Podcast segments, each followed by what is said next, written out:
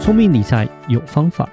丰盛思维要掌握。我是布大。我是李莎，那些理财专家不说，有钱人不讲的秘密打造你的潜意识。。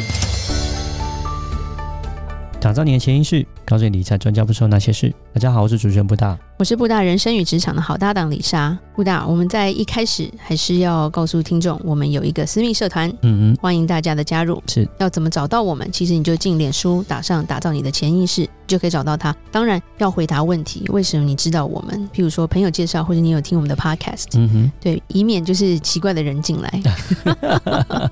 进来叫你去柬埔寨，哎、这样不可以 哦。对。 对，是的，对，然后里面我们会放一些新闻啊，或者是布达它有一些它的总整理啦，嗯每一周的总整理，然后是比较可以有一些互动。对对，然后大家有问题的话，也可以在里面提。是的，对，如果真的说很私密的问题，再私讯我们就好了。 嗯，没错，对，就有时候有些东西可以大家一起讨论。对对对对对，然后我们今天要讲什么？我们今天其实要讲说帮小孩买保险，嗯越早越好吗？嗯，就是一个观念问题，觉得好其像实是一个观对，这对个观念年纪越小就是越其实便宜什嘛么，对，这就是华人最喜欢讲，因为帮他买很便宜啊，对所以我就观念先帮他买啊。对，可是我觉得一个很大的重点，保险到底是什么？嗯保险的意义是什么？嗯，就是把风险规避出去嘛。对，小孩比你早死的几率有多高？ 你有时候我的那个李莎在美国，常常就是要这样子先去教育我们亚洲来的客户，呃是，对，因为他们第一个就我要帮小孩买保险，而且他们真的很有钱，他的保费，他想帮小孩买的保费可能就是几十万美金了。是，然后我就说，那这样买下，基本上美国不会让你这样买啦，嗯因为美国保险公司的保险就是规避风险这个东西，嗯其实他们的理念是很对的，跟亚洲为了卖而卖，就是随便帮你搞个东西啊，什么储蓄险，他就搞得乱七八糟，很不一样的概念，所以大家对保险教育的模式也不一样。规避风险，所以最需要保险的人是谁？可嗯能是父母了父母或者对是家里赚钱那个人是最需要保险的。啊，对，没错，对，然后是或者是年纪比较长的，嗯因为随着年纪的增长，你的死亡几率会越来越高。啊，没错这，是嗯这应该是事实嘛？是然后另外一个就是赚钱的人，如果他不在了，那这个家能不能维持同样的一个生活品质？嗯没错，然后小孩能不能健康无忧的长大？那嗯就是需要钱，是所以才会有保险这个概念。没错，为什么要买房屋保险？嗯，就是怕房子被烧或者是对垮下来，嘛火，灾嘛，然后地，震啊什对么对的。对对，为什么要对？买车子保险？嗯哼，怕自己去撞墙，也怕去 A 到被人家 A 到，对不对？对，所以没有人说，哎、我买这个保险的目的其实是在存钱，嗯对，尤其在台湾，就是其实你要把它分开来看了，嗯因为台湾其实反而没有类似存钱这种机制的保险了。对，研究之后，当然一定有这样的产品，但是你是研究之后，它就不是一个好产品。嗯李莎也不概述了，对对对 对对。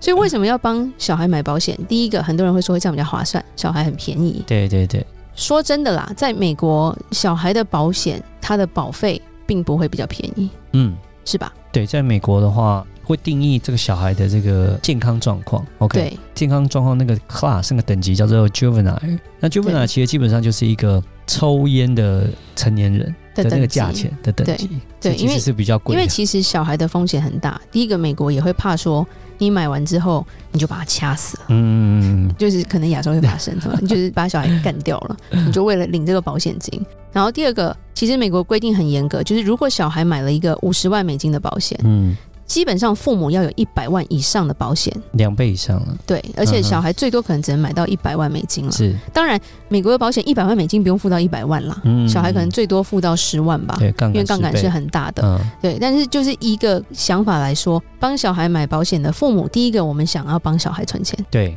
而且很多父母会说：“哎、我现在很便宜，我帮他买的话，以后他就不用再买保险啦。”嗯， 时代会变 的，等到二十年后，因为我们其实很多客人是我们这个年纪的了，对所以他就会说：“哎、我爸妈以前帮我买了这个保险，帮我看一下。”然后李莎又看说这个面额保单只有八万美金，嗯，而且那时候比较贵。然后理查就讲说，八万块，你觉得你今天挂掉，你小孩拿八万啊，一台车就没了呢？它就不是一 个，就不是一个真的是那种所谓的保障型的保险，不是真的是呃比一较个是规划。偏向可能是储蓄型的保险，所以它杠杆做的很小。不，以前嗯杠杆大，但是它的面额很低，啊，对，因为可能在八零年代， 嗯真的八万块就可以买一栋房子了，嗯，对所以他买八万块的保险是对的。但现在美国一栋房可能要一百万美金，对不对所以通货膨胀的因素没有考虑进去。他没有考虑到这个通膨，他反而觉得说，哎、这样买好以后，我的小孩结婚生子就不用担 心啦。想太多。是，对，那其实我们有时候就是要这样子慢慢去跟我们的客户分析了、嗯这个概念的转换说，你要把一个未来的价值去算进去，嗯，甚至是说，我们也看到很多人说，我要帮小孩买保险，然后就买个十万、二十万、对，五十万、一百万。可是嗯你要想说，一百万现在刚出生的小孩，我们用美金来算，一百万美金刚出生的小孩，等到三十年后，真的一栋房子也买不了了，嗯，因为有通膨的问题。对，那当然，在台湾就更不用说了，因为台湾基本上保险是没有杠杆的。嗯，你帮小孩买保险是要干嘛？就是存钱啊， 对，你就帮他存钱啊。然后李莎一直觉得有个概念就是，哇，我存，然后六年期，六年回本。那你为什么不放在其他投资嘞？对我我，然后又对啊，美金啊，这个你看指定利息有一点多。李莎看到这个保单，然后就看到很多家长为了孩子就把钱卡进去的时候，李莎就问号很多，就你的目的是什么？我要帮小孩存钱呢、然后我就说，可是六年后他每年涨个一点多 percent，你这样他本可真比定存好啊。有一点就是很想要咬人，你知道吗？对，然后可是李莎那时候就是由衷的佩服保险的业务，嗯，是是是，甚至他们会说服阿嬷去帮孙子孙女买。嗯，对，因为是通常男生比较不容易被打动啦，对，因为男生可能会说，那这个获利多少啊？我对要付出多少是啊？是是，对，然后为什么我要帮小孩存钱啊？对但是妈妈或者是阿嬷就是会心软说，为了爱孩子，对对对而且那对些要帮那他买些一份话术都是为了孩 子，对对，对，然后你要帮他买一份啊，不能对输在起跑点啊。对对对所以我们这一家公司，你看给你多好多好的这个，反正就都屁。然后 不要这样子啊！就是这是一个 culture，就是一个文化跟观念的问题，这是一个根深蒂固。台湾过去来啊讲，其实都是把保单跟那个储蓄、把投资都基本上就绑在一起啊，所以蛮有那个概念，就变成说，其实你买保单并不代表只是保障而已，其实反正蛮多都是拿来储蓄用的啦。对，不过其实除去来说，李莎要讲几个一些逻辑思考啦，嗯因为其实让小孩买保险，除非像美国这种，因为有些保险它是真的有储蓄，它的储蓄是每一年可能是十几趴的增长，嗯嗯嗯嗯那不太一样。台湾是一点多、两点多、三点多，三点多就非常高了，对，所以其实没有那么适合。要有一个概念就是。保险是规避风险，所以如果今天小孩有保险，因为在台湾是小孩有保险，大人可以不用买。嗯那大人没有保险，如果大人走了，谁付这个保费？嗯，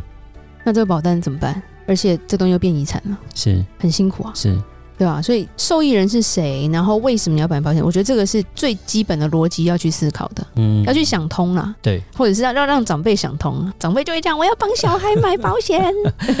以前其实，嗯，保险其实还不错，但是我们讲还是看利率啦。九五年以前利率都蛮高对，的，非常高。然后其实台湾蛮好，就是说像那些旧的保单，你买了那个利率一定了，它就定下来，它就不会变了。然后甚至有些对九五年以前是很多长辈用小孩的名义，是因为长辈用小孩的名义买，但是还是长辈领钱。嗯，对，可是现在都没有这些东西了，对对对所以是现在反而是非常的不划算。嗯那，第二个是，如果你真的有帮小孩存钱的一个预算的话，其实你做一些投资，比你做保险会来得好很多。嗯，当然，我们有讲投资是有风险，可是你可以选择比较稳当的投资，而且帮小孩存钱，如果从出生开始，他至少有个十八年的时间。嗯你如果投资 ETF 或者是其他的东西，其实它应该是涨得比保险会好很多。哼，嗯，我们再把它再细分一点，就是说，假设对于投资有一些风险呢、然后没有办法承受啊，怕股票上上下下很担心，所以想要投资一个比较稳定的，然后又觉得说银行定存可能很低啦。其实为什么保险可以切入，就是好像是介在中间，就是可能在股票风险没那么高，但是又比定存好一点，然后对有那个安全它感，有所那以样的一个对 sweet spot，对啊可对，以去就卖，会就对会有人在那边。那其实就是说，我们把它再更简化一点，就是说，其实这些保险公司他们大部分拿到的钱也是去投资所谓的公司债券，对对。那只是说他是透过保险公司，他们可能哦一群人集资，然后去帮你买。是 OK，讲实话，你们有办法、有能力的话，其实也可以直接自己购买债券就可以了，比较简单。因为债券对基本上就是之前有提到，现在基本上像五年的一些公司债啊，是瓶颈很好的，像说台积电好了，对台积电可能至少都将近有四个 percent 五年到期，中间你也不用管说可能债券因为有利率上面会上上下下，可是它波动也不会太然后你大。因为五年之后，其实就有点像储蓄险的到期也差不多对六，年它嘛，就是还，对，啊就是五但你年就还可以本换了一个标的物对啦，对对你基本反而上不用说，哎、最后我放了六万美金，最后拿到六万一千 块，好开是心，就是这样子。基本啊上就变成是你拿六万，债券就是你到期它就还本给你，然后是中间利息都是你赚的，所以对，你这样做起来，其实我刚刚提到这些好公司平等 A 级的这些公司债、短债，基本上也可能也都有三点多。那好处就是说，你不用像刚刚李莎提到，有一些所谓的储蓄险，就是会有个前置时间嘛，可能对，你要六年才回本啊，对不对？然后六年之后，你可能要拉长时间才会开始享受后面的利息，可是你就变成这时间要拉得更长，可能要拉到十年以上。是。对啊，所以可能就如果更短一点的话，其实就直接公司债，其实就很是简，单。当然没有这样要子你说，因为有些有些我们看过比较更激进的父母或者是祖父母是直接买个股啦。那这个我们是觉得说也是要看个人的想法嗯就是因啦。为那当波然，动啊，对，当然在嗯美国来说，有些人就是每一年就买一点迪士尼给他小孩嘛。嗯对对，你美股是的话，我觉得还 OK，纯股的话可以。是对，可是台股我就不知道了。 对对，那个，但是以这样比较来说，你说手续费上来说，跟活化的时间，其实小孩投进保险真的还不如去做投资了。嗯那另一方，面就是说，哎、当然小孩也是需要一些保险，譬如我们在台湾长大，然后他还嗯是需要一些医疗险嘛。对啊，医疗对，那第二，二个是说，你可以做一些定期的意外险。嗯比如说小孩很皮，是那你买个意外，譬如说他脚断 了，或者是意外撞到墙头对去缝个几针，是这一种我觉得是可以做的，是对，因为它也不贵。嗯它可能一年才一两千块这样子，嗯那医疗可能会稍微贵一点，但是你有多余的钱，其实应该是做一些投资，嗯而且嗯投资跟保险，尤其是在台湾是可以分开的，是是建议要分开的，对，因为放在一起并没有比较划算。对，因为你到时候时间到了，你就会发现，如果有些人是从以前每个月给小孩定期定额好了，嗯然后定期定额到他大学，跟你帮小孩买个保险。我觉得定期定额的结果一定会比保险好很 多，是对，而且你的费用其实少很多，是是是是，对，是因为其实保险一定都有费用在，对对对对，那当然了，保险难免因为它可能金额一次让你放比较多啦，对可是它的回报并没有想象中的好。拉长的话了，拉长的话了，对对，但是说当然是说它有它的好，就是说可能它的波动感觉比较小一点，钱不会不见，啊，是，那你是放家里就好 了。要这样 讲，真的啊、你这样讲换金条，是小小孩要上大学就融一条金条。嗯，对，来阿嬷融一条金条让你去念大 学。对，所以我们今天其实就是要讲说，帮小孩买保险不是越早越好，嗯而是说，诶，如果你能帮他存到一笔钱，他真的长大他需要保险的时候，他能有那个钱去买他适合的保险，其实也比较对了。嗯，这个同意，对，然后他有使用前的一些，就是可以花在他需要花的地方，嗯，而不是卡在那里面。是因为保险是长期的，对，尤其如果你伴随着人寿这些东西终身，嗯他现在才 一岁，然后他要活到九十九岁，对，他就会觉得这个保险很碍眼， 对可不可以给我去买车？ 对，就是这种感觉。那我们今天这边就讲到这里吧。好，那如果任何关于理财的问题，欢迎留言或寄信给我们。如果你喜欢今天的节目，请在 Apple Podcast 给我们五星评价。打造你的潜意识，让你谈钱不再伤感情。我是布达，我是李莎，我们下次见，拜拜拜拜